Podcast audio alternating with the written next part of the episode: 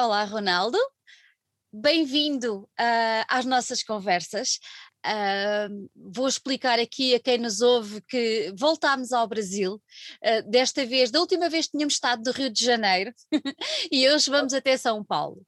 Por isso, muito obrigada por teres aceito o convite para vir conversar connosco um bocadinho sobre este projeto. É muito bom ter uh, novos projetos e outros que já não sendo tão novos, mas que estão a ganhar novas asas para conversar aqui connosco. Por isso, muito obrigada e bem-vindo. Eu que agradeço a você e a toda a equipe da LookMac. Obrigada. Olha, uh, tu és guitarrista e responsável pelos sintetizadores e pela produção uh, de uma banda que se chama Fish, certo? Ah, é, é, engraçado porque o nome da banda hum. foi inspirado no Fish de Portugal no Fiche de Portugal, e era exatamente por aí que eu queria começar. Como é que vocês se lembraram de pôr um, um, um nome como este, não é? Porque para nós Fiche é uma coisa muito boa, é uma pessoa Perfeito. muito fixe. Como é que isso, como é que isso surgiu? Perfeito. Uh, porém, aqui no Brasil, uh, o fish não se fala fish, se fala fix. Fix, ok ok? Uh, então ficou um duplo sentido. Um fix do inglês de consertar as coisas, junto com fish de Portugal, que é ser uma banda bacana, uma banda legal. E, e com uma boa energia, porque quando nós vamos para o palco, o nosso intuito é que haja uma grande festa, que seja legal, que as pessoas tenham uma, uma boa memória disso. Uh, esse nome, a banda, a história, é do início dos anos 2000, o uhum. projeto, ok? Eu tenho quase 40 anos hoje, tá? Uh, e nós estávamos lendo uma reportagem na época, que eu não me recordo mais, uh, onde se falava o Fish. Poxa, o baterista nosso, esse é um nome legal para a banda, Fix. inspirado no Fish de Portugal. Então, assim ficou. A, a, banda, o projeto foi muito incipiente até 2004. Cada pessoa da banda tomou seu rumo na vida. É, eu me formei em administração, sou empre, empresário hoje de tecnologia. Participei do Web Summit de Portugal é, em novembro do ano passado, dezembro do ano passado, e eu pude retomar o projeto uhum. é, há dois anos atrás, em, onde nós, eu e o vocalista e o baixista é, reunimos e decidimos regravar, repaginar Uh, modernizar algumas músicas antigas. Olha, diz-me uma coisa: vocês são uh, todos elementos originais da década de início dos anos 2000 ou há elementos novos? Há elementos novos. Uh, nós temos, na época éramos quatro: baterista, guitarrista, voz e baixo. Hoje nós temos mais um guitarrista e o baterista trocou. E hoje nós temos o sintetizador, que eu comando o sintetizador. Tá? Na época não, não tinha isso. É, então nós demos uma modernizada. É, à época nós tínhamos uma pegada pro new metal uhum. e hoje nós estamos buscando ir muito além disso. E o, e o que é que vos fez optar agora por este por este novo caminho, digamos assim? É, tem muito a ver com o momento, tá? É, eu ainda continuo gostando de algumas bandas do new metal, né? É, confesso que não é o meu estilo preferido. Estou aqui com uma banda, por exemplo, que eu tenho gostado muito, que é o Opeth, uhum. que mistura progressivo com death metal, que são dois estilos que eu adoro. É, nem todo mundo gosta de alguns dos estilos, né? eu acho que eles encaixam muito bem isso. Uhum. É, então, no projeto do, do Fix, uh, que foi gravado e vai ser o disco lançado agora em abril, uhum. é, nós procuramos é, trazer elementos de punk e, e, metal junto com o que fazíamos antes. É, então, as novas influências vêm de bandas novas, assim como é, de novos elementos, como o sintetizador e o outro guitarrista que vem para somar, que tem uma influência mais levada para um rock é, é, tradicional, um metal melódico, e, e, eu acho que isso tudo traz ganhos para o projeto para que não fique somente é, num, preso a um estilo determinado. Olha, o que, é que, o que é que te levou a trazer os sintetizadores? Eu gosto muito do eletrônico. eu gosto muito do eletrônico. Eu gosto muito de industrial, do uhum. Ministry. Eu gosto do Marilyn Manson, é, Nine Inch Nails, é, Rammstein. Acho que um dos melhores shows que eu já fui na minha vida é o Rammstein. Rammstein, uh, confirma-se. é, então, isso tudo nos, me levou a estudar. Uhum. Eu comprei, eu, eu, estive na Índia e acabei que eu comprei um sintetizador, tive uma oportunidade de comprar um sintetizador barato. E eu trouxe um sintetizador da Índia é, e, e, comecei a aprender. Então, uma outra uma uhum. forma de influência é que eu voltei a estudar guitarra. Eu estudo na Escola de Música e Tecnologia de São Paulo, School of Rock, e isso me traz novas influências, novos professores, novas dinâmicas. É, então, eu estudo muito jazz, ouço muito jazz, é, não fico muito preso a só o metal, apesar de ser meu estilo preferido de música.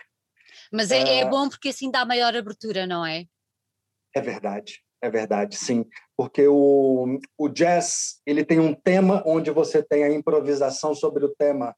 É, e no metal isso não é não existe tanto. Então se eu consigo alinhar essas coisas eu creio que eu criei algo bem consistente. É, é, é, é quase tirar o melhor dos dois mundos. Sim verdade. Então o, o Fix nesse nesse momento de pandemia uhum. estamos todos produzindo uh, novas músicas okay. para um potencial novo disco 2022 as demos já estão sendo gravadas, nós uhum. já temos em torno de oito músicas sendo gravadas, onde estamos buscando extrair o melhor é, desses mundos. Olha, diz-me uma coisa, vocês, depois de terem estado parados, não é, durante esse tempo todo que tu disseste, e depois de há dois anos teres optado, juntamente com os teus companheiros, para voltar a reavivar a, a banda, uh, vocês lançaram uh, um EP uh, em novembro do ano passado. Pronto. Correto. Eu queria te perguntar, esse EP já estava pensado antes desta altura de pandemia? Ou foi mesmo a pandemia que vos fez fazer mais qualquer coisa para voltar já ao ativo? Uh, não foi pensado antes da pandemia. A pandemia nos forçou a criar estratégias de marketing Exato. para a banda ela ter uma consistência digital. Uhum. Uh, então, um outro caminho também que Banda, a gente não pensa em outras áreas a não ser na produção de músicas, né? Todo mundo foca em suas músicas. E a pandemia nos forçou a estudar mais produção, porque agora eu não posso ir em estúdios e juntar todo mundo. Então eu tenho que fazer dentro do separar um quarto na minha casa e transformá-lo em estúdio, o que foi muito bom. ah, eu e estudar marketing digital para a música, estudar como funciona o Spotify, como funcionam os algoritmos do Spotify, principalmente para um estilo que é o metal, independente das vertentes do metal, death metal, thrash metal, new metal, independente é metal. E metal não é um ritmo popular no Brasil. Acho que não é popular em quase lado nenhum. Sim, verdade. Não, é, é, é, nicho. É nicho, continua a ser, continua a ser muito nicho. Olha, eu queria que me contasses, eu já sei a história e acho a história absolutamente deliciosa. Uh, do nome do vosso EP. Antes de irmos para o, para o álbum novo, uh, o nome do vosso EP tem, uma, tem uma, uma, história muito forte por trás. E eu queria que tu nos explicasses uh, essa história. Perfeito. o EP foi lançado em novembro de 2020 uhum. e se chama Dimorphos. É, Dimorphos é um meteoro, um asteroide desco descoberto, um meteoro, desculpa, descoberto pela NASA uhum. e que tem chances de se chocar com a Terra. é, em 2085. Para que isso não aconteça entre esse ano e o próximo ano, a NASA vai tentar explodir a, esse meteoro para que ele não se choque com a Terra. É, a probabilidade de ele se chocar com a Terra ainda é remota, mas é uma história incrível, é como incrível. se nós fôssemos os dinossauros. mesmo, é incrível mesmo, incrível mesmo, incrível. Tens acompanhado a evolução da NASA perante esta, esta questão? Adoro, adoro. É um tema que eu sou viciado. Então, acompanho o rover Perseverance, que está em Marte nesse momento, distraindo fotos, descobriu dunas de terra com água congelada em Marte. É, a minha filha sabe as estrelas Betelgeuse, Rigel, Nebula de Orion, é, Orion, que é uma música do Metallica. É isso. É, Olha, então, poderá, poderá, este ser o tema de um próximo trabalho dos Fix? Ah, na verdade, o um próximo tema do trabalho do Fix tem muito a ver com isso também, uhum. é, mas nós queremos fazer um disco mais pesado ainda. Okay. Queremos colocar, trazer mais peso. E um, nós estamos em dúvida de dois nomes que eu posso soltar em primeira mão para você, que pode ser Plumbum, de Chumbo, que é uh, da, da, tabela periódica. Uhum, uhum. Então, para ser um, um punch, realmente, ou glomos, que vem do grego de aglomeração, que ninguém pode se aglomerar mais. Durante os próximos tempos não vai ser de todo possível. Olha, vocês chegaram depois do regresso de, ao ativo, chegaram a apresentar-se em público alguma vez? Todos os nossos shows foram cancelados. Nós íamos. O disco, que vai ser lançado em abril agora de 2021, era para ter sido lançado ano passado. Pois. Com um show em algumas cidades no Brasil. É, eu já estava pronto para fazer isso. E foi tudo congelado, cancelado. E, ok, essa agora é uma nova realidade. O que nós vamos fazer sobre isso? E estamos produzindo novas músicas à distância. Olha, já referiste aqui várias vezes que vão ter um novo trabalho. O novo trabalho vai se chamar Olhos. Uh, e eu gostava de saber porquê. Olhos. Uh, é um tema que o vocalista trouxe. Foi uh, o penúltimo single lançado, que foi em uhum. janeiro, Olhos. Uh, ele é uma música onde a, a pessoa, que traz o tema da pessoa olhar e não conseguir enxergar uhum. diante de si, até que ele olha para o céu e ele consegue ver é, todos os seus devaneios indo embora. É uma libertação.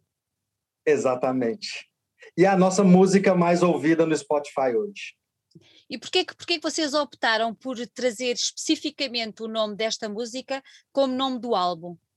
Ah, não, o disco não vai se chamar Olhos, desculpa. Não? Ah, ok. Não, desculpa, é, o disco que vai lançar em abril Sim. vai se chamar The Sinis, das cinzas. Das cinzas. E por quê? Porque depois de um hiato de 15 anos nós ressurgimos. Como uma fênix renascida. Só que foi uma ressurg...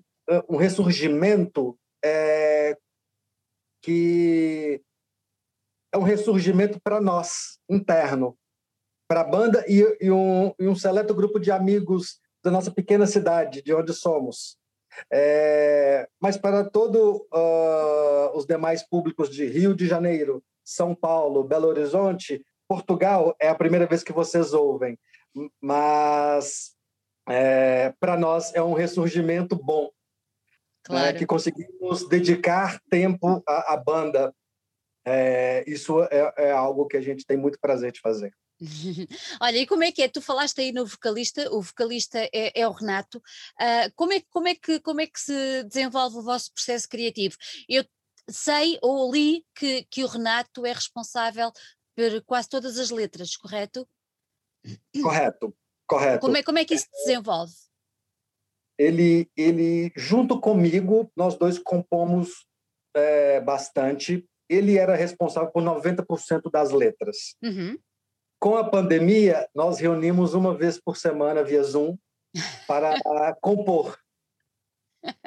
Então, eu crio temas na guitarra, gravo uma demo envio para ele riffs, ideias, conceitos, e nós dois vamos, ele vai criando melodias, eu vou tentando colocar palavras, e assim nós vamos construindo em conjunto. Hoje é assim.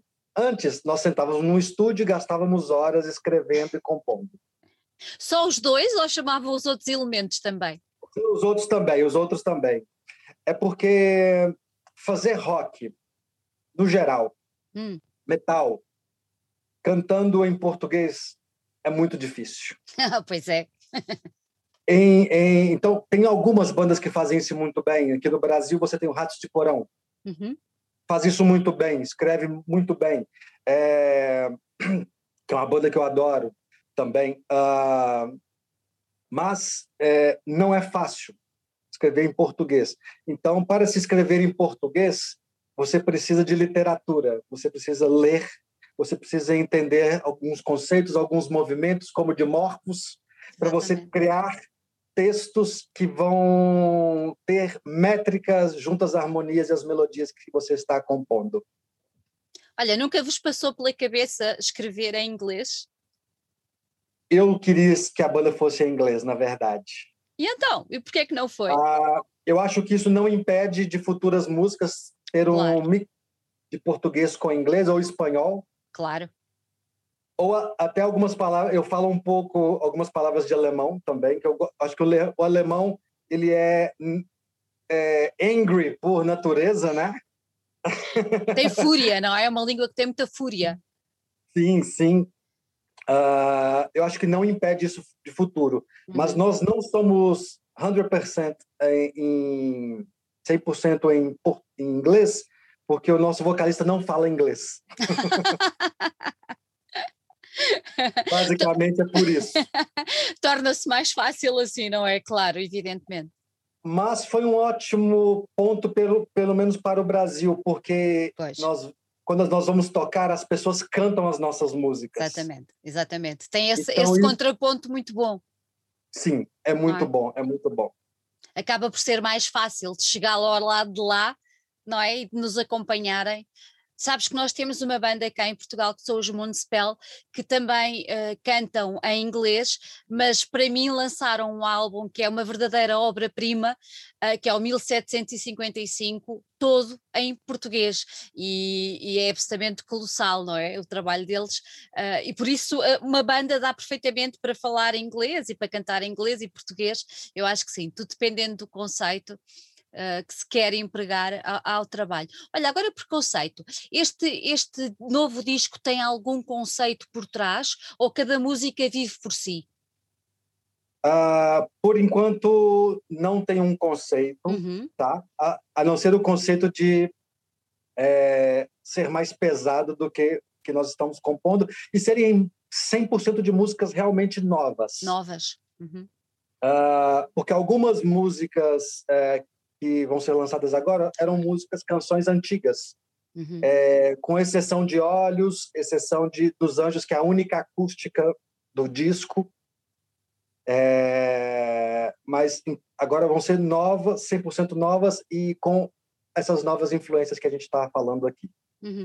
Olha, e este disco que vai sair agora, tu referiste que vai sair já em abril, é isso? Em abril, dia 16 de abril já está nas plataformas digitais.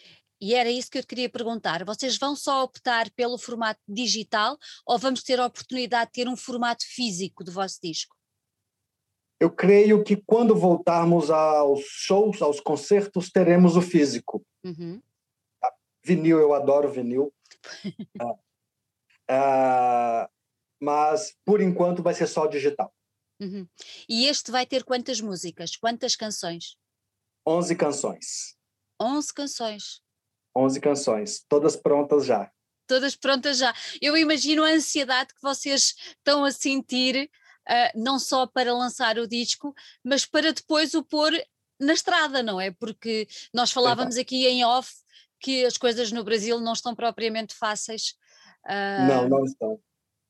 E, é, o disco, o intuito era que lançássemos em abril para fazer shows entre abril e maio de lançamento. Pois isso não vai acontecer. Não vai acontecer em 2021. Depois das vacinas, existe uma chance de acontecer em 2022. Existe uma chance. Eu creio que, por segurança, segundo semestre de 2022. É o meu chute. É o teu feeling. Meu, meu feeling, exato. É, até lá nós não teremos é, shows no Brasil, pelo menos. Então, cabe aos artistas produzir conteúdo, fazer novas músicas, até porque ao momento de voltar a, aos palcos, aí sim teremos um conteúdo relevante para mostrar ao vivo. Uhum. Olha, e como é que vai ser a capa do disco? Não é a capa que aparece no single dos olhos ou não? Não. não. A capa é totalmente. Cada material nosso tem uma capa distinta. Uhum. Essa capa tem uma fênix Ok. E que vai simbolizar realmente o Destinis ressurgindo das cinzas. e foi, foi, foi um artista eh, brasileiro que fez ou foram optar por ir cá fora? Foi? O nosso, o nosso baixista, ele é o designer ah, responsável pelas capas. então é trabalho uh, totalmente feito em casa, digamos assim, não é? Exatamente, exatamente. Ah, e, e há uma curiosidade hum. que o, o nome do disco ser Decinis, uhum. ele vem do latim. É, nós estávamos lendo uma reportagem sobre a cidade de Detroit, nos Estados Unidos, uhum. e, e, falando que depois da queda das, do cenário das montadoras de carros, a cidade virou uma cidade fantasma e aos poucos ela está ressurgindo. E eles trazem nessa matéria o Decinis. E aí nós tiramos daí o nome para o disco. Achaste perfeito, não é? Casava perfeitamente com aquilo que estava a passar com vocês. Oh, Ronaldo, diz-me uma coisa: estávamos a falar que os concertos vai ser difícil de voltar. Isto cria uma dificuldade acrescida para as bandas que estão a lançar novo, novo material para a divulgação. Isto para te perguntar se vocês vão fazer algum tipo de ações uh, a nível de internet, seja, não sei, pequenos concertos, uh, vídeos, que tenhas pensado para fazer a promoção do disco. Nós vamos lançar lyric vídeos. Uhum. Ah, em abril também nós vamos lançar um lyric vídeo, tá? É, a cada mais ou menos 40 dias, nós, nossa intenção é que novos singles sejam lançados ou versões alternativas de algumas músicas. Ah, boa! É, acho que é uma forma prática interessante de a gente manter uma presença digital. Uhum. E é, é, é, uma, é, uma, é uma coisa boa para quem vos conhece não se esquecer de vocês e quem não vos conhece conseguir ter contacto com a banda, não é? Exatamente, exatamente. Então o nosso foco está sendo muito é, em pessoas que têm interesses em comum ao uhum. estilo da banda e trazê-los para conhecer o nosso, uh, o nosso material e aos poucos fazermos é, alguns vídeos e versões alternativas até termos é, o segundo disco pronto uhum. para que a gente consiga começar a trabalhar. Olha, diz uma coisa, nós aqui em Portugal, uh, o país é muito, muito pequenino comparado com o teu enorme Brasil, mas temos sentido a pandemia também de uma maneira muito, muito forte, especialmente de, uh, na cultura, na música, tem sido muito doloroso. Uh, e há uma parte que são as venues, são os, os locais Uh, onde o circuito alternativo uh, se ia dando a conhecer, que muitos deles, tenho aqui um deles, que fica no Porto, é dedicado totalmente ao metal. Um, mas estes lugares estão a passar por grandes dificuldades, muitos estão a fechar. Como é que é no Brasil este circuito mais alternativo? Vocês têm muitos espaços? Tens notado que há uma quebra uh, desses espaços atualmente devido à pandemia, com o risco de fechar? Como, como, é, que é, como é que é a cena aí, aí, aí no Brasil? Não é diferente. Não é? Não é diferente. É, em Belo Horizonte existe uma casa alternativa que chama, se chama Matriz, uhum. e a gente, no Brasil, não sei se tem esse termo em Portugal, nós, eles, a gente faz uma vaquinha online para sim. doar. Temos feito é, várias cá também. Sim, é, para ajudar a, a, eles se manterem, porque é um lugar underground. É Exatamente. É pequeno, é subsolo. É mesmo então, underground. Underground de verdade. E eu adoro, adoro lá. E uh, é impossível na pandemia eles terem alguma pois. renda. Então, muitos vão fechar, poucos vão sobreviver. Muitos estão tendo fontes alternativas como é, food delivery. Yep. É, e, então, eu vejo esse cenário se repetindo né, no mundo inteiro é. para a nossa cena. Mas não acho que isso vai ser o suficiente para acabar com a cena quando voltar. Não, era... nós não fazemos pelo dinheiro, nós fazemos pelo amor à música. Pela paixão, não é? Era isso que eu te ia perguntar, se achavas que a coisa depois de alguma maneira até Uh, porque uma coisa que se notou em Portugal foi, uh, logo no início, haver uma união muito grande entre os músicos e entre nós, público, uh, amantes de música, toda a gente se uniu, comprámos camisetas, como vocês dizem aí, não é? As nossas t-shirts, uh, fizemos leilões de discos, andámos a partilhar coisas, pronto. E realmente é um bocadinho isso que. Mas por outro lado, não, não sentes que, por exemplo, que agora com a pandemia houve muita banda que, que se retraiu e não lançou, não é? Vocês tinham coisas projetadas para lançar antes, não temos que no ano que vem se vá afunilar os lançamentos, os concertos? Não temos isso? Eu, eu não tenho uma resposta pronta, assim, sabe? Eu acho que é difícil, é difícil. imaginar é, um cenário desse.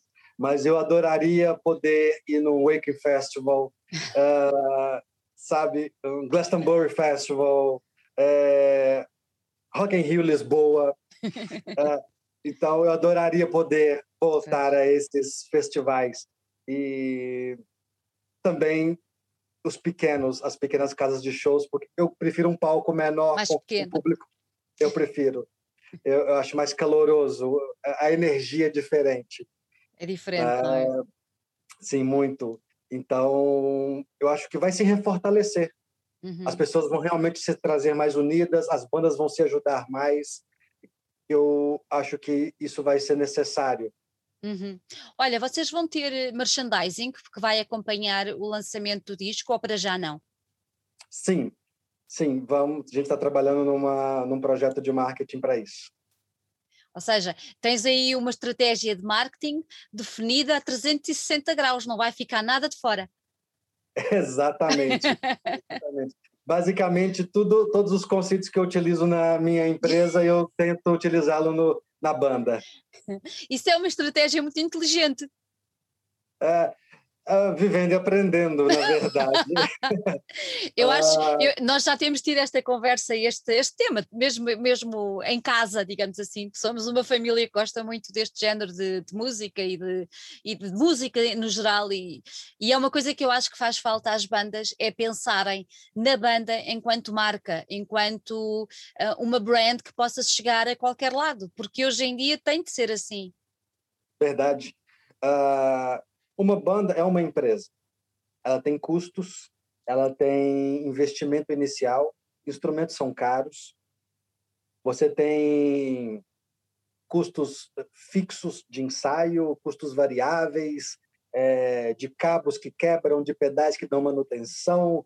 É, e, e, as bandas não enxergam isso como uma empresa, só como um hobby.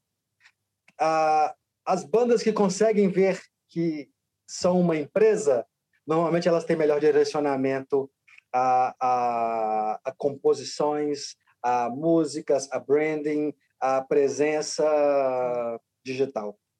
Sem dúvida, claramente, claramente. Olha, relativamente a esse novo disco que virá em 2022, uh, a ideia nessa altura será novamente manter o digital ou voltar então em grande ao formato físico? Temos, temos vinil pensado para essa altura também?